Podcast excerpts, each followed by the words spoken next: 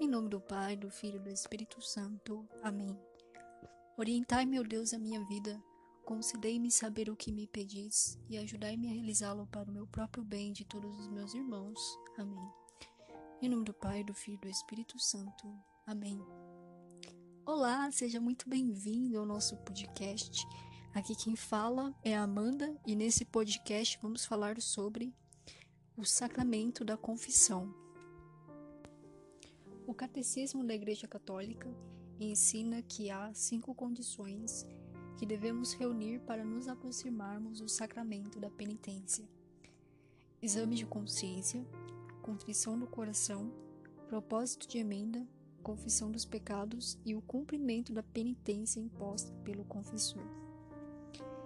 Então, em primeiro lugar, como deve ser feito o meu exame de consciência? Devo examinar minha consciência partindo dos dez mandamentos e dos cinco mandamentos da igreja.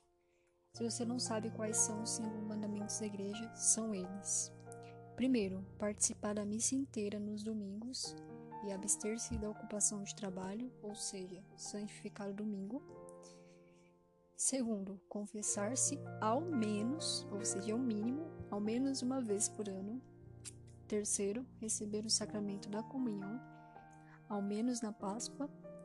Quarto, jejuar-se e abster-se de carne na quarta-feira de cinza, na sexta-feira santa e todas as sextas-feiras do ano. Nós que somos católicos, nós não comemos carne em todas as sextas-feiras do ano, a não ser que caia alguma festa solene na sexta-feira, como por exemplo, sexta-feira foi o dia de São José, então nesse dia nós poderíamos comer carne.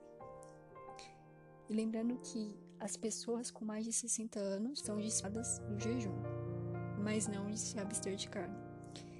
E em quinto lugar, quinto mandamento, perdão, ajudar a igreja em suas necessidades. Lembrando que quando eu cometo ao menos quando eu cometo mínimo pecado mortal que seja um pecado mortal contra os dez mandamentos, eu já estou em pecado e preciso me confessar. E não posso comungar estando em pecado mortal, porque estarei cometendo um sacrilégio. Quando eu vou fazer o meu exame de consciência, eu preciso enumerar as vezes em que cometi aquele pecado e as circunstâncias, ou seja, os agravantes. Então, por exemplo, você cometeu um pecado de roubo. Quantas vezes você cometeu aquele pecado? Ah, eu cometi três vezes. Quais foram os agravantes daquela situação? Por exemplo, uma coisa é você roubar uma bala Outra coisa é você roubar o dinheiro da igreja, por exemplo. Veja como tem agravantes na situação. Então, você precisa enumerar as vezes e os agravantes. O meu exame de consciência ele precisa ser sincero, sereno, tranquilo e sem escrúpulos, ou seja, não vou acrescentar pecados que não existem. Vou ser sincero naquela confissão deixar disponível no, na descrição desse podcast um exame de consciência que você pode se basear para poder fazer a sua confissão. Em seguida, nós temos a contrição do coração, contrição e atrição. Lembrando que, para que nós possamos ter um sacramento da confissão válido, nós precisamos nos arrepender daquele pecado. Se você se confessa ser, aquela confissão não vale, não adianta, ela não é válida. Então existe a contrição e a atrição. Eu vou explicar a diferença para vocês. A atrição é quando, por exemplo, eu cometo um pecado mortal e eu sinto medo de ir para o inferno, aí eu vou me confessar. Teve um arrependimento? Teve, mas foi um arrependimento imperfeito. Agora a contrição é quando eu cometo um pecado mortal e o meu coração, ele ele se machuca, se sente contrito porque eu ofendi a Deus. Então veja a diferença. A atrição tem como objetivo a mim mesmo. Eu tenho medo de ir para o inferno. A contrição tem como objetivo a Deus. Deus foi ofendido pelo meu pecado. porque Deus, em sua bondade infinita, ele quer que nós sejamos santos, e quando nós pecamos, nós viramos as costas para esse propósito de Deus. Então, o pecado mortal, ele tem um peso muito grande, ele ofende muito a Deus. Só que para que eu tenha um arrependimento contrito, eu preciso pedir a Deus que me dê que me dê realmente um coração arrependido. Que meu coração veja o quanto ele está ofendido com aquele pecado que eu cometi. Então, quanto mais o meu arrependimento é intenso, principalmente com a contrição perfeita, mais a minha alma receberá a absolvição sacramental com mais graças. Em seguida, eu tenho o propósito de emenda, ou conhecido como o firme propósito, que é quando eu vou me confessar, tendo no meu coração o seguinte pensamento: eu nunca mais irei pecar. A princípio, para nós, isso pode até parecer um pouco impossível, mas quando nós trazemos essa realidade para nossa vida prática, nós conseguimos entender muito melhor. Por exemplo, você bateu na sua mãe, você cuspiu na cara da sua mãe. Sua mãe, obviamente, ficou ofendida. Você chega na sua mãe, pede desculpas, depois fala: Mãe, eu vou tentar não cuspir mais na cara da senhora. Será que aquele arrependimento foi válido? Será que eu realmente me arrependi dizendo uma coisa dessas? Não, é a mesma coisa com Deus. Eu não posso ir me confessar pensando, olha, eu vou tentar não cometer aquele pecado. Mas não, eu tenho que colocar toda a minha energia, toda a minha disposição e algo que nos ajude a termos esse firme propósito, a fazermos um exame de consciência diário da nossa consciência. Os grandes santos, como Santo Inácio de Loyola, São Francisco de Assis, eles examinavam a sua consciência várias vezes durante o dia para terem conhecimento de ocasiões de pecado. E tendo esse conhecimento, eles conseguiam fugir das ocasiões de pecado. Lembrando que quando eu me exponho a uma ocasião de pecado, eu já estou cometendo um pecado. Porque, como o próprio nome diz, é uma ocasião próxima de pecado, então eu devo fugir daquela ocasião. Então, por exemplo, você tem problemas de seguir a castidade, e você vai conversar com uma pessoa que só fala coisas imundas e imorais, aquilo é uma ocasião de pecado. Você já está pecando por aquilo porque você está se expondo a uma ocasião de pecado que você sabe que você vai cair. Então, tome cuidado. Por isso que é importante nós fazermos esse exame de consciência diário para termos conhecimento dessas ocasiões e fugir delas.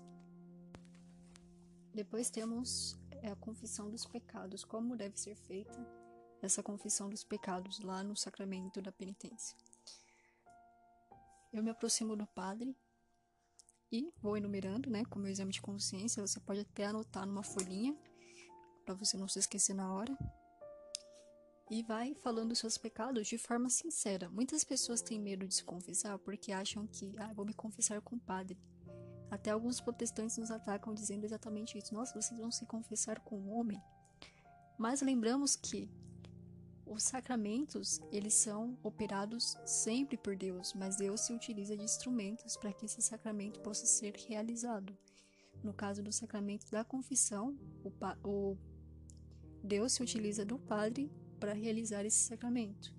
Então, não é um padre que realiza a confissão, é Deus, por meio do padre, que realiza essa confissão.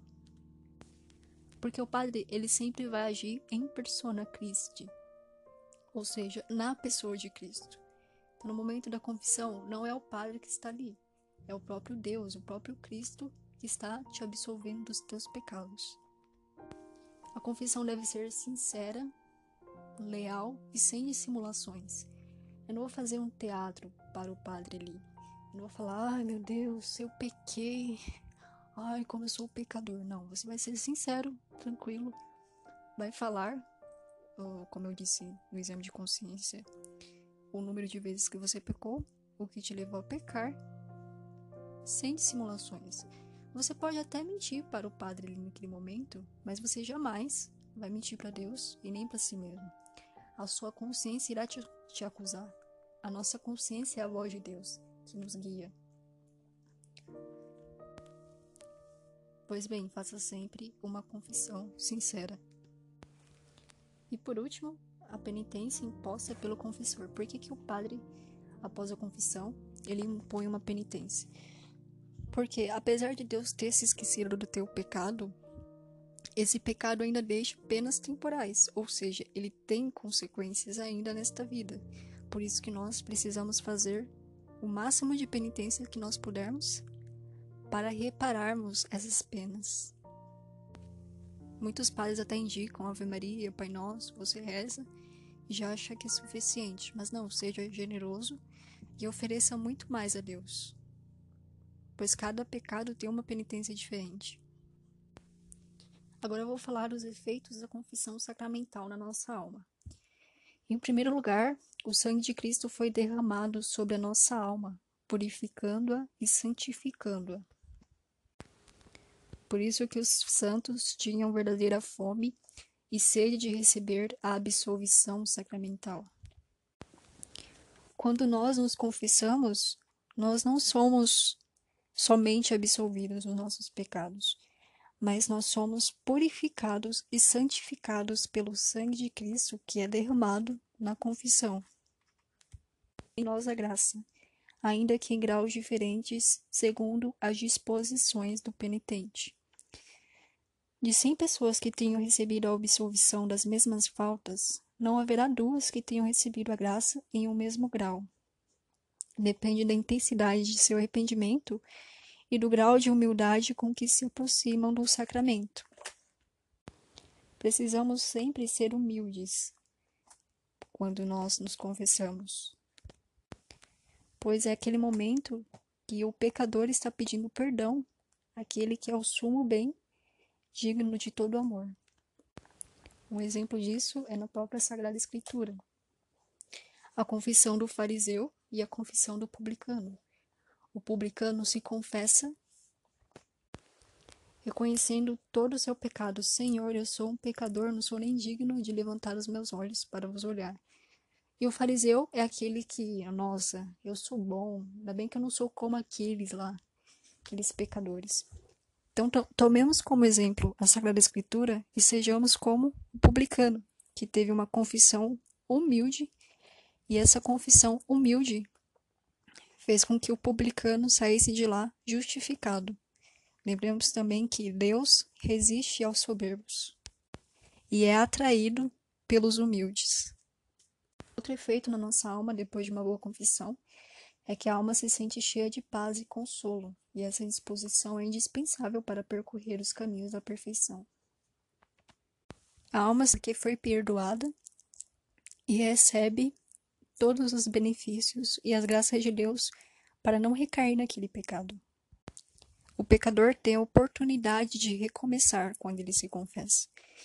E isso traz um consolo enorme para a nossa vida, porque nós sabemos que Deus, ele não desiste do pecador. Um outro efeito na nossa alma é que recebemos maiores luzes nos caminhos de Deus. Um exemplo é quando a pessoa tem dificuldade em perdoar e ela se confessa com frequência. Ela começa a entender que é injusto eu não perdoar o meu irmão. Se Deus, que é o sumo bem, digno de todo o amor do mundo, bondade infinita, me perdoou, por que eu não vou perdoar o meu semelhante? Eu que sou infinitamente inferior a Deus e sou beneficiado com a sua misericórdia, por que eu não vou perdoar o meu semelhante? Então, isso vai curando aquela pessoa, por exemplo, que tem problema com a mágoa, vai fazendo ela ela ter compaixão com o próximo, porque ela reconhece que ela também é pecadora.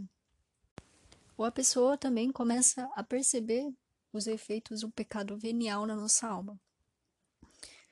Aquele pecadinho de estimação que você tem, que você é apegado, aquela mentirinha que você conta todos os dias e acha que não vai prejudicar ninguém, que é o seu vício favorito. O pecado venial é como um grão de areia. O grão de areia sozinho ele não tem efeito nenhum, mas quando você ajunta vários grãos de areia, ele pesa. É a mesma coisa com o pecado venial na nossa alma. Se você vai juntando esses pecadinhos, pecadinhos, ah, não tem problema, é só um pecadinho. Mas até mesmo um pecadinho ofende a Deus. Santa Teresa d'Ávila falava que como pode ser inofensivo, né, o pecadinho que a gente fala, algo que ofende a um Deus tão grande. Então nós precisamos nos livrar desse apego, desse afeto ao pecado. E por fim, temos um aumento considerável das nossas forças, tendo energia para vencer as tentações e fortaleza para o cumprimento perfeito do dever. Quando nós nos confessamos com frequência, Padre Pio, São Padre por exemplo, indicava que nós nos confessássemos todas as semanas ou a cada 15 dias. Você pode até se espantar, nossa, se confessar toda semana? Para que tudo isso? Que exagero! Porque Padre Pio sabia que nós precisamos ter forças para vencer o pecado. Infelizmente, nós ainda somos muito apegados ao pecado, por isso que nós nos espantamos com o fato de termos que confessar toda semana, mas infelizmente nós ainda somos grandes pecadores, não somos santos, os santos que Deus quer que sejamos. Então, por isso é muito importante nós nos confessarmos com frequência, porque vai nos dando forças para vencer o pecado, tanto mortal quanto venial, e crescermos nessa, e crescermos nesta vida de santidade. Pois a recepção do sacramento da penitência é de uma eficácia santificadora extraordinária e com certeza deixa frutos em nossa alma. São os frutos da virtude da penitência e do espírito de compulsão. Mas o que é a virtude da penitência?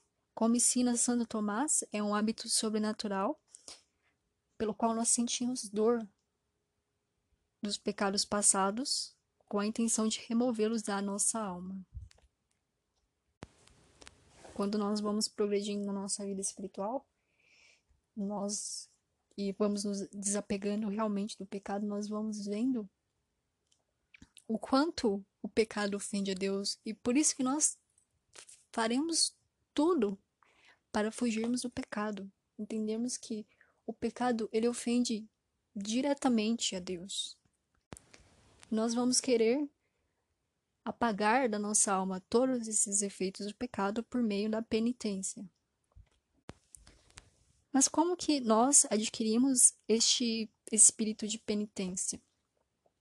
Em primeiro lugar, pela oração, pois a oração se trata de um dom de Deus altamente santificador. Nós vemos na Sagrada Escritura Jesus, que sempre se retirava para rezar. Se ele, que é Deus, homem perfeito, se retirava para rezar, imagina nós que somos imperfeitos, que somos pecadores. Precisamos realmente nos encontrarmos com Deus na oração e pedirmos todos os meios necessários para sermos santos. Outro meio também é o Salmo Miserere, que é o Salmo 50, 51, que é o salmo em que Davi ele compõe esse salmo porque está com o coração contrito, ele tinha acabado de cometer adultério e ele se arrepende profundamente daquele pecado. Então nós recitarmos esse salmo com frequência, todos os dias, se possível, para nos lembrarmos o quanto somos pecadores e o quanto Deus quer que sejamos santos. Outro meio é a contemplação dos sofrimentos de Cristo por causa de nossos pecados e a sua infinita misericórdia em acolher o pecador arrependido.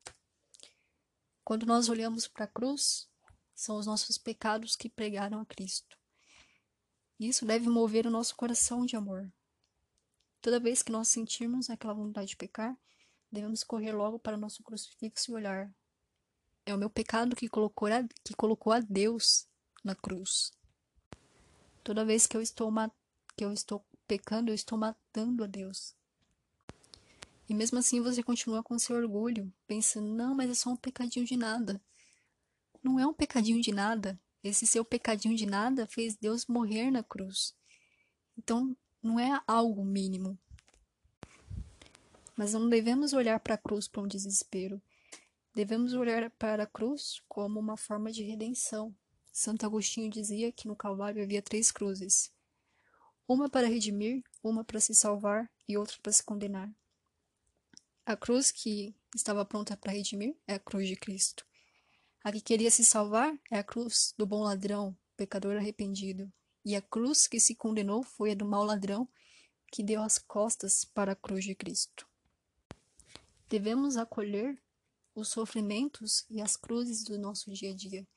Muitas pessoas murmuram falando: "Ah, mas eu sofro muito, eu sofro demais", mas foi o próprio Cristo que disse: "Se você quiser me seguir, renuncie a si mesmo, tome a sua cruz e siga-me". Todos sofrem, seja ateu, seja cristão, todos nós sofremos. Mas nós temos a opção de sofrer com Cristo ou sofrer sem Cristo. E creio que seja muito mais benéfico sofrer com Cristo. Precisamos repetir como Santa Teresa d'Ávila, do fundo da nossa alma, ou padecer ou morrer. Os santos, eles não conseguiam viver sem a cruz de Cristo, porque eles sabiam que a cruz, ela é redentora, é por meio da cruz, é por meio dos sofrimentos do dia a dia que nós vamos nos santificando. Então estamos nos aproximando da Semana Santa, a Semana Maior. Não deixe de se confessar, se você tiver oportunidade, não deixe de se confessar. Deus nos dá todos os meios para que sejamos santos e um desses meios é a confissão. Faça um bom exame de consciência. Faça uma confissão bem feita e acolha essa misericórdia de Deus que não desiste do pecador. Se Deus ainda não não desistiu de você, é porque ele quer que você seja um santo, um grande santo. Mas nós também precisamos decidir se você quer ser santo ou não. Como Santo Inácio de Loyola, quando ele decidiu ser santo, ele deu um brado tão forte, mas tão forte que a parede tremeu.